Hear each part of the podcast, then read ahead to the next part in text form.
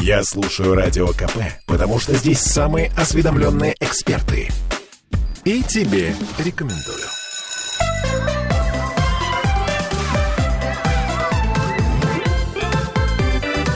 Родительский вопрос. До 11.03 мы вновь возвращаемся в петербургскую студию радио «Комсомольская правда». С вами Ольга Маркина и Владимир Зиганшин, а, наш психолог. Доброе утро. Доброе утро, да. А, утро все еще продолжается, и мы в прямом эфире. А, я напомню, что нам можно писать в трансляции ВКонтакте, нам можно писать плюс семь девятьсот тридцать один триста девяносто восемь девяносто два девяносто два. Это WhatsApp, Telegram. Дозвонить нам можно. 655 50 05. Я собственно, сформулировала тему «Прощай, садик, здравствуй, школа», но, по сути дела, а, сейчас вот происходит у многих э, первоклассников вот этот вот момент.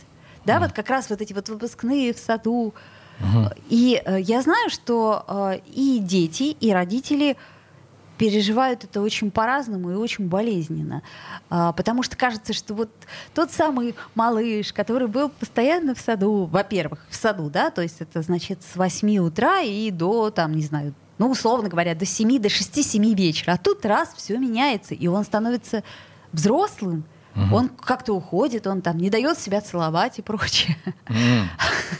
Ничего себе. Вот так, да.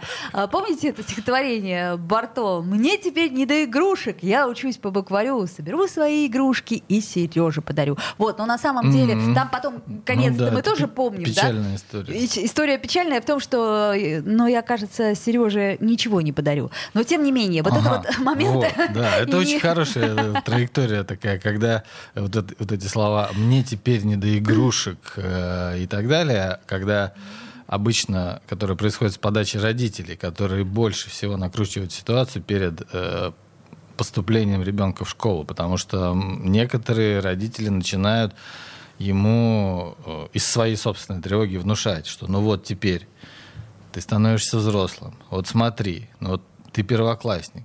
Теперь ты должен, э, это твоя взрослая жизнь. И что-то еще. Но ты играешь как маленький, а теперь ты уже большой. И вот эта подача, которая ребенок может, а- о которую ребенок может удариться и начать думать, так, теперь мне не до игрушек.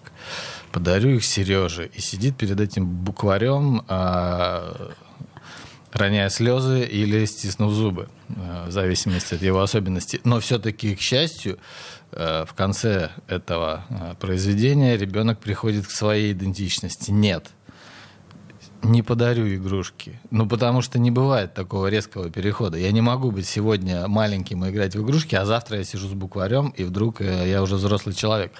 Конечно, это м, обученно. э, Ребенок обучается, родители пытаются ребенка обучить стать взрослым. И вместо того, чтобы нивелировать этот барьер, нивелировать эту жесткую линию перехода от детского сада к школьной жизни, потому что это только возрастная, возрастной критерий и а, обязательность возрастная, что вот теперь он выпускном а, в выпускной группе детского сада, а с сентября он в первом классе. Это жесткая линия, только в социальной жизни она нарисована.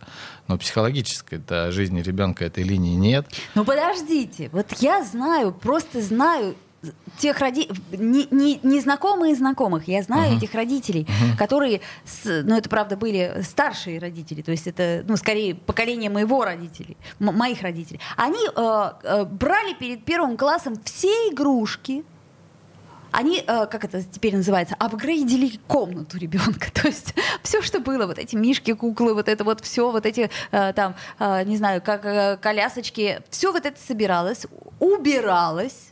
Ладно, еще не выбрасывалось. Убиралось, ставился стол, э, ставился, что там, глобус, э, подставка для книг, а, значит, э, вешалась школьная форма в назидание, что мы вот скоро уже идем в школу. Э, то есть э, меня, например, в детстве очень давили эти Ну, очень надписи. драматичная картина. Вы, видимо, когда вы так описываете это произведение, оно вызывает меньше э, вдохновения, чем э, до этого. Вот, то есть э, на полном серьезе так mm-hmm. проще перейти. То есть э, хватит уже бегать, хватит уже вот то, то, о чем вы нежно так говорили. Я говорю, что mm-hmm. родители mm-hmm. некоторые так делают по-настоящему. Вот э, когда я была маленькая, так делали со многими моими одноклассниками. Ну это невежество. Если без нежности, то это просто невежество и э, желание родителя подстраховаться самому для себя от тех э, возможных вот этих плавных переходов от детства к взрослой жизни, которые могут возникнуть, чтобы ребенок не соблазнялся на игрушки, чтобы ребенок уже Но взялся его же за будут ум. отвлекать, его же будут отвлекать А-а. эти. Вот смотрите, там, например, у меня сейчас э, стол у ребенка письменный, на нем стоят какие-то там ми- мишки, там, в общем, зайки, они же отвлекают мишки, зайки. Uh-huh. Ну да. Э, в этом Клетка см... со свинкой тоже отвлекает. В этом смысле даже наша, э, скажем, э, не особо заинтересованная в развитии ребенка, в психологическом развитии, а больше заинтересована в социальном развитии ребенка школа, она и то не так жестко с первого класса начинает э, штудировать детей, потому что первый класс э, построен на игровом э, контексте, безоценочном контексте. Ребенку говорят, ну нет, ну ничего страшного, все нормально, мы ставим, мы оценки не ставим, мы просто входим, да, то есть сам, э, даже сама атмосфера первого класса даже в рамках школы. Сейчас? Ну и, и сейчас, наверное, да. Я не помню, как, он, как у нас это А было. я помню. Ага. Этого не было. А у нас были оценки. У нас было очень жестко с самого начала. Все сели, и я поняла, что опа. Я только помню свое испуганное лицо на фотографии первого класса, когда я цветочками стою возле школы. Наверное, не просто так вы пугались, да? То есть просто память вытеснила. Даже не то, что э, оно, видимо, не столько испуганное, сколько напряженное, видимо, осознавая всю серьезность взрослого момента. Ну, Конечно, если вот даже, как мне показалось, немножко утрированной манере вы описали поведение родителя, это, конечно же, невежество и желание самому родителю от собственной его э, тревоги э, и желания соответствовать э, тому, что происходит в жизни ребенка, э, соответствовать тому, чтобы ребенок вписался в школьную атмосферу, чтобы потом к родителю не было каких-то вопросов, чтобы родителю избавиться э, от э, какого-то там отношенческого момента, чтобы ребенок уже пришел, чтобы он знал, что есть уроки, есть это, есть взрослая жизнь и так далее. Вот это так выглядит. А, знаете что? Я бы еще хотела понять, что мы все-таки теряем. То есть я имею в виду, что теряет ребенок, который... А, вот у него вообще маленький, как французы говорят, каждая разлука — это маленькая смерть. То есть совершенно не факт, что те э, дети в детском саду, с которыми он ну, привык как-то общаться, совершенно не факт, что они пойдут в ту же школу. Ну, Даже да, скорее не ну, факт да, сейчас. Да. Совершенно не факт, что они останутся друзьями и прочее, прочее, прочее. И вот это вот, вот это, наверное, первый момент такого э, социального, глобального расставания, которое зависит не от тебя. Mm-hmm. Ну да, при этом э, это социальное расставание, оно во многом, опять же, может быть либо создана родителем, либо э, нивелирована родителем. Потому что если на протяжении выпускного детсадовского года родитель повторяет, что ну вот теперь ты должен готовиться, ну вот теперь мы пойдем там на подготовительные занятия, и он сталкивается с этой страшной учительницей, или теперь он э, э ему говорят, что ну вот с этими игрушками ты попрощаешься, или вот теперь ты себя должен, то есть если за год э, создается вот этот контраст черное и белое, угу. у, тебя было детство, а потом у тебя детства не будет, то, конечно, ребенок будет чувствовать эту потерю так... гораздо острее. А если, в, если это обыгрывается, если это обсуждается, потому что это же ну, на ребенка не, не как на снег не как снег на голову э, сваливается эта информация. В детском саду происходят там какие-то уже э, типа уроки, в детском саду социальная атмосфера, все собираются в школу, воспитатель говорит о том, что вот будет школа. То есть это в целом погруженность в это ожидание, оно, конечно, есть. Ребенок не одинок. В этом. И его друзья, товарищи, они тоже собираются в школу, потому что никто не останется. Ведь ребенок уходит не один из этого. Это понятно. Из этой группы. Но группа-то сама по себе, она распадается. Ребенок этого может не, не ощущать. Ерунда, ерунда. Вот у меня у коллеги дочка э, три дня дома просидела в тоске, Мы- в печали. Ну, мы, смо- э, э, конечно, этот кризис может быть обострен. Вот э, почему она в тоске, в печали сидит? Это было бы, конечно, хорошо более конкретно узнать, что там в тоске, печали. Э, Ну, есть, э, расставание, есть дети, да, есть дети, которые, э, то есть это может быть либо завершенность, естественная завершенность процесса, либо обрыв. Вот когда, вот, как когда- сделать, когда вот, обрыв, как сделать Да. этот процесс, мало того, завершенным, а, это, знаете, как отношения любые, да, то есть, ну, тут я имею в виду, что там развод, расставание, и ре- дети, они точно так же чувствуют. Я помню себя в детстве, я абсолютно так же воспринимала разлуки. Очень много зависит от э, изначальной чувствительности э, ребенка. Хорошо, давайте на, э, на максимальную чувствительность. Максимальная чувствительность заключается в том, что избежать этой печали не удастся. Да. На, на максимальной чувствительности Конечно. ребенок будет страдать, ребенок будет грустить, вспоминать э, Машу, Петю или Васю и говорить о том, что вот э, мы то есть это нормальное, может быть нормальный процесс горевания у него Да. о, об уходящем. Так же как кто-то э, там, в детском э, летнем лагере, проведя смену, э, с радостью возвращается домой, а кто-то потом отходит несколько дней, горюя по э, там... э, По, опять-таки, да, да, по тем друзьям, по той атмосфере, которая сложилась. Поэтому, конечно, это либо обрыв, либо э, закругление. Давайте сделаем сейчас паузу, попробуем разобраться, потому что э, мне бы хотелось, чтобы как можно меньше боли, но это невозможно. Боль- Родительский вопрос. Я слушаю Радио КП, потому что здесь самые оперативные новости. И тебе рекомендую.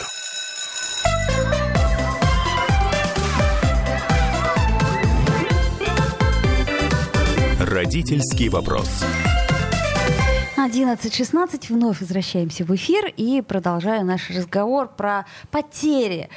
Ну, мне кажется, это первая серьезная потеря. То есть, пер- если не было никаких э, органических там историй смерти хомячка, смерти каких-то близких родственников и прочее, то это на самом деле первая потеря. Прощай, садик. Мгм. Это кризис, который может подчеркивать те э, невротические, психологические э, потери, которые до этого случились, например, в отношениях с родителями.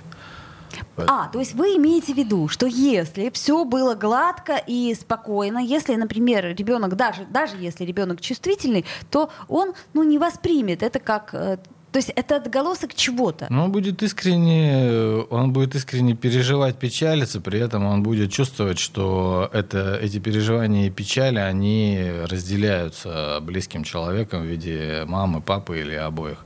Поэтому, конечно, переживать нормально. Мы ведем ребенка за собой э, в социальном развитии, однако, то есть в школу он пойдет, и это деваться некуда. Он идет за э, социумом в этом плане. Однако мы идем за ребенком в его эмоциональном отклике на это социальное развитие. Поэтому, конечно, нам важно наблюдать, не создавать контекст, в котором у ребенка могут быть правильные или неправильные чувства. От, прав- от неправильных нужно избавиться. Ну о чем ты переживаешь, зачем? Вот, вот посмотри и так далее. У тебя- Подумаешь, ерунда. Ну У тебя да, впереди что- вся да. жизнь. Мы идем за ребенком, конечно, мы говорим, ну да, ты в школу пойдешь, и уже потом реагируем на то, как ребенок начинает к этому относиться, что он нам в отклике в своем уже собственном дает. Поэтому, конечно, кто-то легко, кто-то менее легко. Тут важно не вносить искусственность и не знать родителю, не знать, какая правильная реакция, как нужно правильно э, реагировать ребенку на вот этот переход. Хорошо, есть да. еще нюанс. Смотрите, а, родители очень не любили школу, ну или, например, там мама, папа. Вот это вот, э, я, например, помню свое первое ощущение от первого класса, оно было чудовищное. То есть вот, вот это вот, эти лампы дневного света гудящие, и вот это вот то, что я должна сидеть, и то, что как-то все это, я, я сразу поняла, что это очень скучно и надолго. Ну, потому что, в общем, кое-что я знала и было неинтересно. Я тут э, э, недавно, у меня сейчас такая ассоциативный отклик, я недавно оказался в э, библиотеке Маяковского на Фонтанке. Да-да-да. И я там был лет 15 назад, наверное. Флэшбэк. Прошлый, да, прошлый раз. И когда я зашел в этот раз, то я с просто с изумлением обнаружил, что это почти там ультрасовременное э, оборудование, все по фэншую какому-то сделано, такому прозрачной лестнице, уходящей в, это, в потолок, эти стеллажи прекрасные, эта инфраструктура, все настолько технологично, удобно и аккуратно.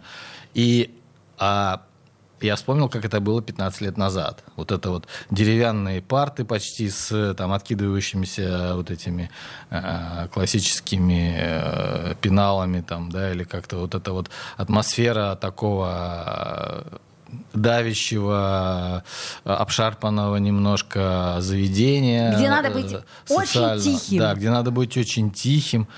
И приличным. И вот э, это вот отклики на то, что э, вот эти лампы и что-то еще, да, может оказаться, что у ребенка будет не так. И поэтому, конечно, если родитель не любил школу, а если усилить, если у родителя было много самых разных негативных жизненных опытов, которые он не пережил. Если у родителя много травм, то тогда, конечно, ребенку тяжело. И особенно если родитель не осознает, что это его собственное отношение, и что он перекладывает это на ребенка. Да? Если, родить, если у родителя было много чего, от чего он страдал, и родитель не осознает, что это его собственное, то тогда ребенок может ограждаться от страха самого родителя и от э, каких-то э, негативных э, ожиданий самого родителя, а не того, что может происходить с ребенком на самом деле. Ну, это, это, я, я это прекрасно понимаю, просто думаю, как, как же это сделать? Это мне моя мама, когда она, ну, уже э, я стала взрослой, она говорит, ты знаешь, я первый раз, когда тебя привела в садик, у меня прямо горло сжало, потому что вот этот запах горелой каши, вот это вот э, суррогатного кофе, вот это mm. вот все, я вспомнила свой садик. Mm. А, вот, когда я ребенка в, в садик отводила, у меня почему-то не было этого ощущения, я не знаю почему. Мне важно было, чтобы он там, ну, может, там не пахло горелой кашей. А, может, а... это был более продвинутый садик. А может быть, Конечно. кстати, может быть, просто да. не пахло. Вот. Это та же самая история со школой. То есть я... Ну, мы разделяем, мы, приходим, мы знаем, что у нас с этим. И мы смотрим на ребенка. Хорошо. Когда, да. да, это мы говорили про реакцию. А угу. теперь давайте все-таки про потерю родителя. То есть родитель тоже в каком-то смысле теряет свою лялечку. Он теряет своего малыша, свою малышку. А, ну, правда. То есть вот тот самый, э, как, как сказать, пупс, который был, он рос, рос, рос, и он это, вот как-то взял это очень вырос. печально. Нет, то, я серьезно. То, о чем вы говорите. Ну, я, я серьезно говорю о своей печали, потому что даже сама формулировка, она э, дает понять, что э, родитель использует ребенка в качестве утешения и источника радости пупс, вот эта лялечка, вот этот ребенок, ну, желательно еще рот ему бы заклеить, чтобы он, ну, как бы не говорил всякие слова. И можно было чисто искренне любоваться и получать удовольствие от того, как мы его нарядим, как мы его поставим, этого пупса, эту лялечку. Ну, конечно, это тяжело э, слышать э, специально подготовленному человеку, понимая, что за этим стоит. И, конечно, ребенку это тяжело. И это лишь маленькие такие нежные ростки э, вот этого вот препятствия и к взрослению, к развитию ребенка, которое ставит э, родитель. И это э, одно из посланий, которые мы ему даем. Не расти. Не расти, да. не взрослей. Не взрослей. Но хорошо, ладно. Быть маленьким. Ну, ведь в этом же вот эта формулировка, что ну мы же теряем вот это пупсика, вот эту лялечку. Вот это даже если это не говорится словами, это в отношении очень ярко порой передается. Когда родитель неосознанно и невольно поддерживает детское инфантильное поведение ребенка, и как он его оберегает, ограждает от взрослого поведения, э, часто рационализируя это заботой, защитой и помощью. И вот, вот так вот постепенно, раз за разом, год за годом э, формируется вот э, определенное, искажается определенным образом и формируется уникальная личность этого человека, который рискует не повзрослеть. А, то есть давайте напомним про это послание «Не расти, будь маленьким». А, да. Чем оно чревато нам потом в будущем? Тем, что тем, Ребен... что ребенок инфантильный. Тем, что ребенок не чувствует, свой... не, не, не чувствует своего влияния, то, что ребенок остается зависимым, ребенку, а потом взрослому человеку нужен постоянно какой-то ориентир на того, кто ему будет говорить. Гипотетическая да. мама, гипотетическая ну, бабушка. Гипотетический, да. Гипотетический взрослый. Гипотетический, говоря, да, да угу. такой ориентир для того, чтобы у него не формируется собственная идентичность, не, не, не формируется собственное отношение к тому или иному. Ему нужен, э, ему нужно все время зеркало но не для разделенности и эмоционального его отражения, что нормально, а для вообще жизненных целей и ориентиров. И вот такой человек не знает, чего он хочет. Такой человек, он страдает в отношениях, а, однако если он останется без отношений, то он почувствует еще большую растерянность и неуверенность и рискует совсем потеряться. Вот хороший нам комментарий пишет. Я пошел в школу, пишет нам слушатель, прямо 1 сентября. Я до этого там не был. А сын ходил на подготовку. Он вообще не понял, что за праздник, если ты пришел в школу 1 сентября. Ну да, у кого-то бывает так. Но это вот э, тут э, это разные вещи. Праздник для ребенка, праздник для школы, праздник для родителя, Поэтому для ребенка это может быть не обязательно праздник. Вот для данного ребенка это просто посещение школы в очередной раз. Ну, да. А для школы, конечно, это событие. Это... Так а праздник разве это... Ну, это, нам надо создать, короче, я просто пытаюсь понять, надо нам создать праздник из этого? Вот нам Аня пишет, э, Соловьева, сынок скромный, идет в первый класс, очень переживаю, переживаю, что не понравится, переживаю, что не подружится с ребятами. Ну вот где грань заботы и гиперопеки? Ну как ее не перейти? У меня тот же вопрос. А, а, я а, тоже веду сына. А как здесь можно гиперопеку э, проявить? Гиперопеку как да. можно проявить? Да как, как угодно. Я, например, э, уже заранее изучила весь список первоклассников, их родителей, кто эти родители, что эти родители mm-hmm. и прочее. То есть я должна понимать, с кем ну, ну, то есть вы свою тревогу поддержали. Ребенок боится, ребенок, ребенок опасается. Что я не... боюсь, я опасаюсь. Ну, ребенок не боится. Вот, вот в этом, э, в комментарии, да? Ребенок... В комментарии тоже. Да. Не, не, не, не ребенок э, переживает, а, а мама это переживает. Мама. То есть я сынок услышал неправильно. Нет, сынок скромный, идет в первый класс и очень переживаю. Я, а, пишет а, мать. переживаю. Да, да что не понравится, mm-hmm. что не подружится. Мама что... хорошая вы. Знаете, я а... тоже переживаю, Владимир, вот очень переживаю. Как маму зовут? Маму зовут Аня. Аня, вы очень хорошая мама, и очень нормально и здорово, что вы переживаете за своего ребенка, потому что, конечно, вы для него хотите лучшего, э, лучшей судьбы, лучших друзей, лучших отношений. Это нормально. Найдите, пожалуйста, э, для себя какую-то дополнительную поддержку и опору, и не переносите свою тревогу на ребенка, а обопритесь и отразитесь от кого-нибудь еще в вашей жизни. Кто вас еще поддерживает, кто вам может э, в этом помочь? Я, например, мужа уже достала. Uh-huh. Вот мне, я просто я уже не знаю на кого. Это я вот э, две копейки uh-huh. в ну, то есть сторону. Родитель, Давайте сделаем паузу, вернемся. Родитель начинает вибрировать. Ч- через да. Э, несколько минут буквально. Не переключайтесь. Родительский вопрос. Слухами земля полнится. А на радио КП только проверенная информация. Я слушаю «Комсомольскую правду» и тебе рекомендую.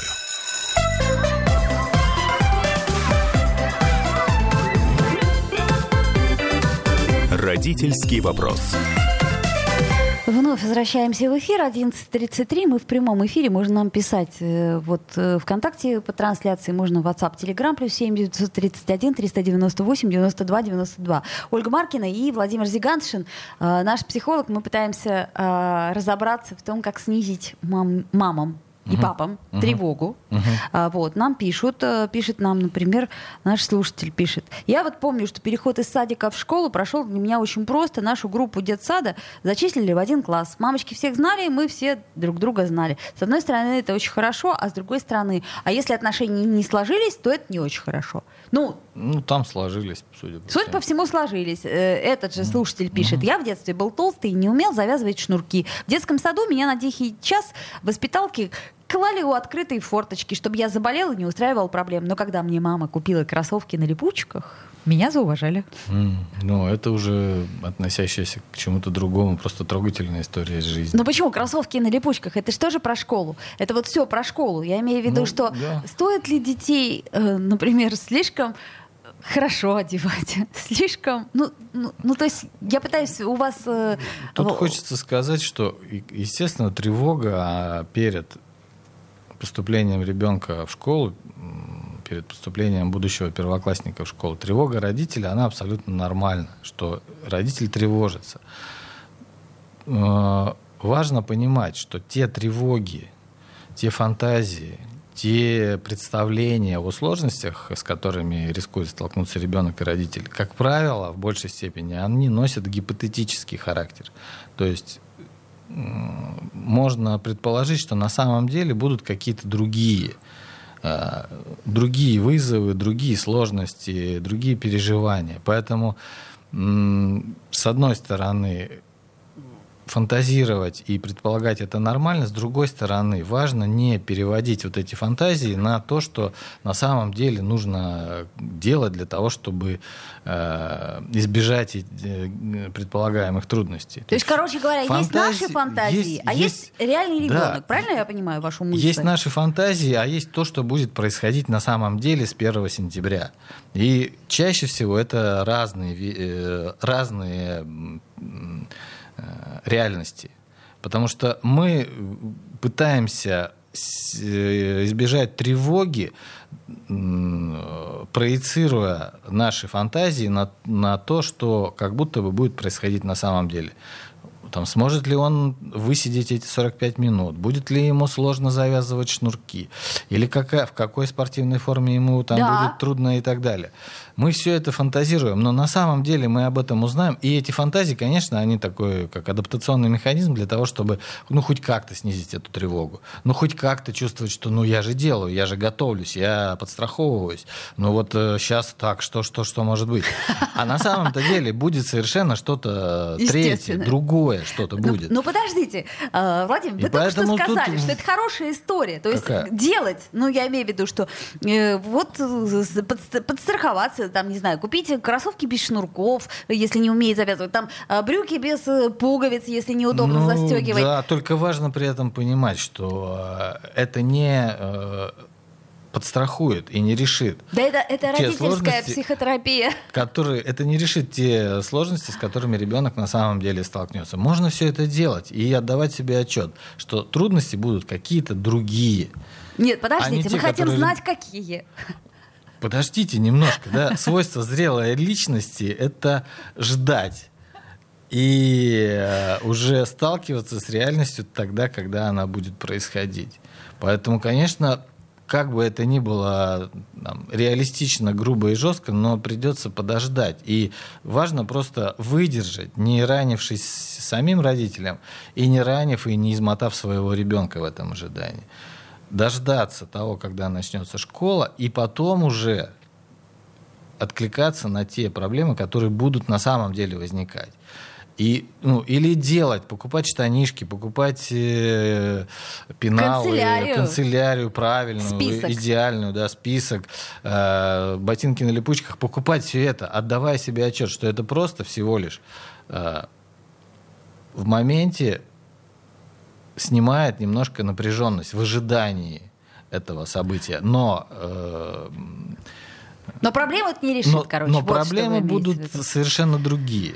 Совершенно другие будут проблемы, когда человек придет, и ребенок придет и начнет э, учиться. А вот э, пишет нам наш слушатель, интересно, кстати, наблюдение. Э, у меня сын учился в финской школе, они писали карандашом, а не ручкой в первом классе. Это для того, чтобы ребенок мог исправить ошибку. Угу. А нам тоже сказали карандаши. ну, то есть, к примеру, ну, да? Вот, да? То есть какие-то э, я, я просто... Молодцы. Э, э, сразу возникает ощущение, что школа позаботилась. Она тоже карандаши предлагает. То есть не все так э, жестко, не, не все так печально. Значит, отношение к малышам там будет нормальное. Это не же... факт. Да, я понял, да. Хорошо, я шучу. Теперь, на самом деле, как безболезненно родителю поменять свой график? Вот тут, тут тоже такая интересная история. Мы сейчас э, лирику все уберем, да, то есть все наши переживания, но по сути мы жили одной жизнью, да, а теперь нам надо как-то перестраиваться и э, вот есть же люди, которые легко перестраиваются, а есть люди, которые очень любят э, стабильность. То есть вот. Ну, ключевое слово на мой взгляд, в вашем вопросе, это безболезненно. Да. К сожалению, безболезненно не получится. Так, как, нет, стоп. Как мы уже выяснили, да, так не получается. Как мы уже выяснили, что боль неизбежна. Боль неизбежна, но страдание – это выбор. И поэтому безболезненно не получится перестроить свой график. Безболезненно не получится отказаться от э, какого-то привычного, налаженного образа жизни. Однако э, страдать от этого – стенать от этого, перекладывать э, на ребенка. Вот ты идешь в школу из-за да, тебя, у вот. меня поменялось все. И, э, но это, иногда, это чаще всего не так происходит прямолинейно. Чаще всего родитель начинает воспитывать ребенка. То есть когда родитель представляет, что будет болезненное для него изменение графика и болезненная для него вовлеченность в жизнь ребенка, то родитель начинает ребенка подвоспитывать. «Ну вот теперь ты взрослый, «Ну вот теперь ты вот это, «Ну вот теперь ты не должен быть расхлябанным. То есть он как бы пытается свою, э, свое участие немножко снизить, подтянув э, адаптацию ребенка чтобы ребенок был собраннее, чтобы ребенок был воспитаннее, усидчивее, устойчивее, ну, чтобы родителю не пришлось так сильно включаться и его там поддерживать и направлять. И да, да, да, да, да. начинается давление на ребенка, чтобы он э, собрался и не мешал родителю жить для него более привычной жизнью. Ну, то есть получается, что теперь ты э, школьник, поэтому э, рюкзак или что там, портфель, ну, в общем, у кого что, ты собираешь сам, а ребенок вообще не понимает, как Например, это делать. Вот, да? Да. То есть ему, в принципе, это не, не да. то, что непривычно, он не да. понимает, зачем, да. что, и как. вот это требование... Да. Ты что, это не сделал? Да. Я не поняла. А где да. твои тапочки с белой подошвы? Да. Какие тапочки? Ты с уже какой не подошвы? Да, ты уже... И вот да, это то, как может э, давление и, отторже, и отторжение э, для ребенка школы э, происходить, когда родители начинают, ну вот, что ты не можешь застегнуть брюки, ну, ну что ты не можешь э, застегнуть пуговицу, что ты не понимаешь, что вот, этот, вот эта рубашка у тебя выправлена, ну что ты такой несобранный, где твой портфель, где твое вот это, когда родитель пытается сделать резкий переход, вместо того, чтобы понимать, ну да, ребенок еще не может, ну да, ему еще, может быть, придется помочь надеть носки, завязать шнурки, надеть портфель, напомнить о да, том, чтобы да, положить да. пенал, и это нормально. Этого не, не приходилось делать в детском саду, однако это придется делать в школе. И ребенок сам, вот, да, один раз э, отныне и до веку ему сказали и научили, и он не начнет это делать э, в ежедневном режиме. Да, интересная история, что э, для ребенка по сути ничего не происходит. Но даже если происходит вот этот вот момент перехода, да, э, цветы, которые ему вручают, непонятно зачем. Тоже, кстати, я вот не знаю, как это объяснить, что э, дружок, вот эти вот огромные гладиолусы с тебя ростом, ты должен отдать вот этой женщине, не этой сынок, вот этой женщине. Для ребенка происходит жесткий переход, если этот жесткий переход планируется и нагнетается. Вот теперь ты другой. Вот теперь у тебя все будет по-другому. Вот теперь ты не должен. Или вот теперь ты должен. И на протяжении, э, если года вот такое нагнетание происходит, то тогда, конечно, у ребенка будет ощущение глобальной потери этой детской жизни и взрослого теперь уже состояния. Что, даже школьную форму не мерить пока? Да. Ну что ж такое? То есть, в общем, все должно как можно более естественно происходить. Это я сейчас пытаюсь понять, э, как нам, э, взрослым, понять, что, по сути, мы ничего не теряем. Мы ничего не теряем. Ребенок как был, так и остался. Э, мы как были, так и остались. Ну, чуть-чуть изменится наш график. По сути, это все. Я бы сказал, что, конечно же, мы теряем как родители. Конечно, мы теряем все, что мы, секунд. да, все, что мы перечислили до этого. Конечно, мы теряем. Однако эта потеря, она не является фатальной. Это естественное перерастание, это естественный э, переход, это естественный рост. И для кого-то это потеря пупсика и, да, и символ взросления ребенка, что может быть э, страшно. А для кого-то это всего лишь потеря привычного графика. Ну вот график это тоже очень серьезно. Это был Владимир Зиганшин, наш психолог. И я напомню, что мы встречаемся э, в родительском вопросе каждый понедельник и каждый четверг. И поэтому, если у вас есть какие-то предложения по темам, то, пожалуйста, пишите их в WhatsApp, Telegram, плюс 7 931 398 92 92. Спасибо всем, кто нас слушал. До встречи. Родительский вопрос.